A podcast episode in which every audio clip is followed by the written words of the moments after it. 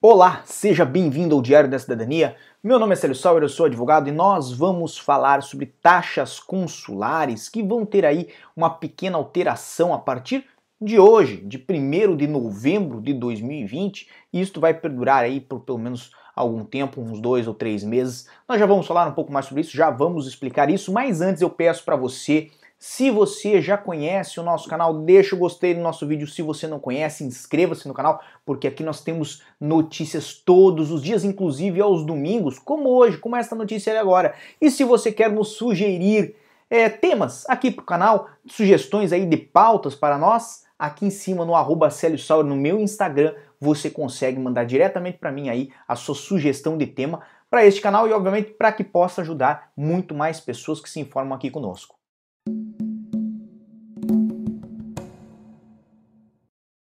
E temos já conosco Anderson Comar, Júlio Lucena, Elias Cruz e Silva, Francisco Rios, Vando Pisoleto e Rosiele Feitosa. Então, uma boa tarde para todos vocês. Fico muito feliz que estejam aqui conosco, que estejam acompanhando o nosso canal no domingo e já vai para a tela de vocês este aviso, que é o aviso 17581 de 2020. Esse aviso que vem a tratar aí de temas relacionados à portaria número 320-C de 2011. O que, que fala essa portaria? Essa portaria fala de taxas consulares e, evidentemente, aí nós vamos falar hoje do que? De taxas de câmbio. Por quê? Porque, como em alguns países não se cobra em euro os valores, como por exemplo no Brasil, cobra-se em reais brasileiros, certo? O governo português tem que periodicamente atualizar a taxa de câmbio que é usada nestes países, certo? Para efeito oficial nas cobranças consulares. Por quê? Porque o câmbio é flutuante, o câmbio, né? Dia a dia altera-se. Quem está para vir para Portugal já sabe disso. Fica acompanhar ali é, é, vários sites. Tem o UOL que fala do, do valor do euro, tem a questão é, de acompanhar ali no cotações online, se eu não me engano. Tem a TransferWise que também mostra lá uma cotação né, dia após dia, e esse valor é flutuante, ou seja, o câmbio flutuante, ele se altera, certo? Conforme o dia, conforme o mercado né, evolui também. Então hoje, por exemplo, o câmbio pode estar a seis reais, amanhã estar a sete, depois de amanhã estar a cinco, obviamente não com uma mudança tão agressiva em tão curto espaço de tempo, mas é uma possibilidade, isso existe, é assim que as coisas funcionam no câmbio flutuante. E quando nós falamos do câmbio flutuante, evidentemente, nós falamos de taxas de câmbio que podem se alterar. Para todos os efeitos, certo? A partir do dia 1 de novembro de 2020, em reais brasileiros, a taxa de conversão que vai ser considerada por um euro será de R$ 6,63 e mais uns quebradinhos ali que não vão influenciar fortemente esta é, é, nesta alteração, certo? Este é o aviso e o último, a última taxa de câmbio, a última cotação que existia, que estava em vigor, era referente ao dia 23 de julho de 2020, ou seja, esta é a cotação mais recente de 6,63, a outra era de 23 de julho de 2020. O que que acontece?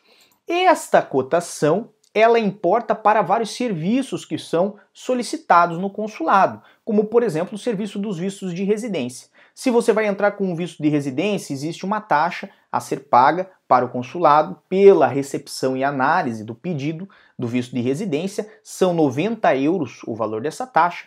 E, obviamente, considerando que você vai dar entrada no Brasil, seria específico neste caso, né, considerando que você vai dar entrada no Brasil, vão ser ali é, 90 vezes 6,63 para fazer o valor estimado aí que você vai pagar em reais para a análise do seu pedido de visto de residência. Se o valor da taxa fosse menor, se o valor da taxa fosse, vamos pegar aqui para simplificar, fosse R$ reais, certo? Você iria fazer 90 vezes 3. Quanto daria isso? 270 reais pela análise do pedido.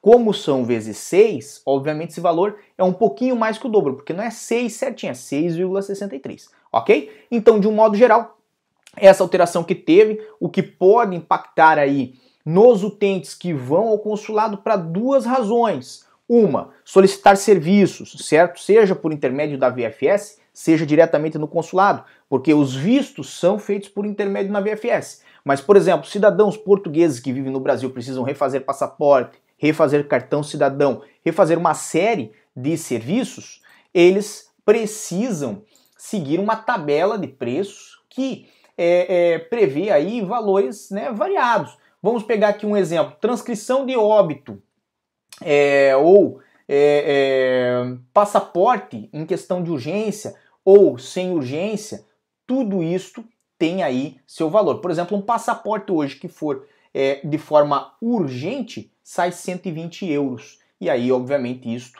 vezes o valor da cotação que está sendo aceita para o momento. Neste caso, em reais do Brasil, está na tela de vocês, são 6,63 vezes o 120. Então, isto afeta. E outra questão que afeta, e isso é muito importante, quem for solicitar o visto D7, certo?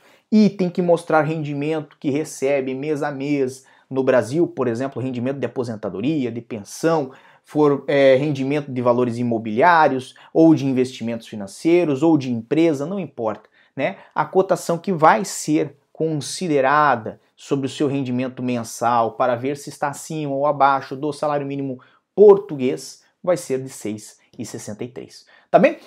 Para mais informações, evidentemente, acompanhe aqui o nosso canal. Não esqueça de se inscrever. Não esqueça aqui em cima do meu Instagram, do arroba E, obviamente, aqui embaixo, na descrição, temos aí o link para você acessar esse aviso, tá bom? Era isto por hoje. Espero nos vermos novamente amanhã. Aliás, nos vermos não. Eu não vejo vocês, mas vocês me veem. Então espero que vocês estejam aqui comigo amanhã novamente. Um grande abraço a todos, muita força e boa sorte e tchau. Que você acaba de assistir tem caráter educativo e informativo. Compõe-se de uma avaliação genérica e simplificada. Agora, se você quer saber de fato como as coisas são, você vai ter que ler.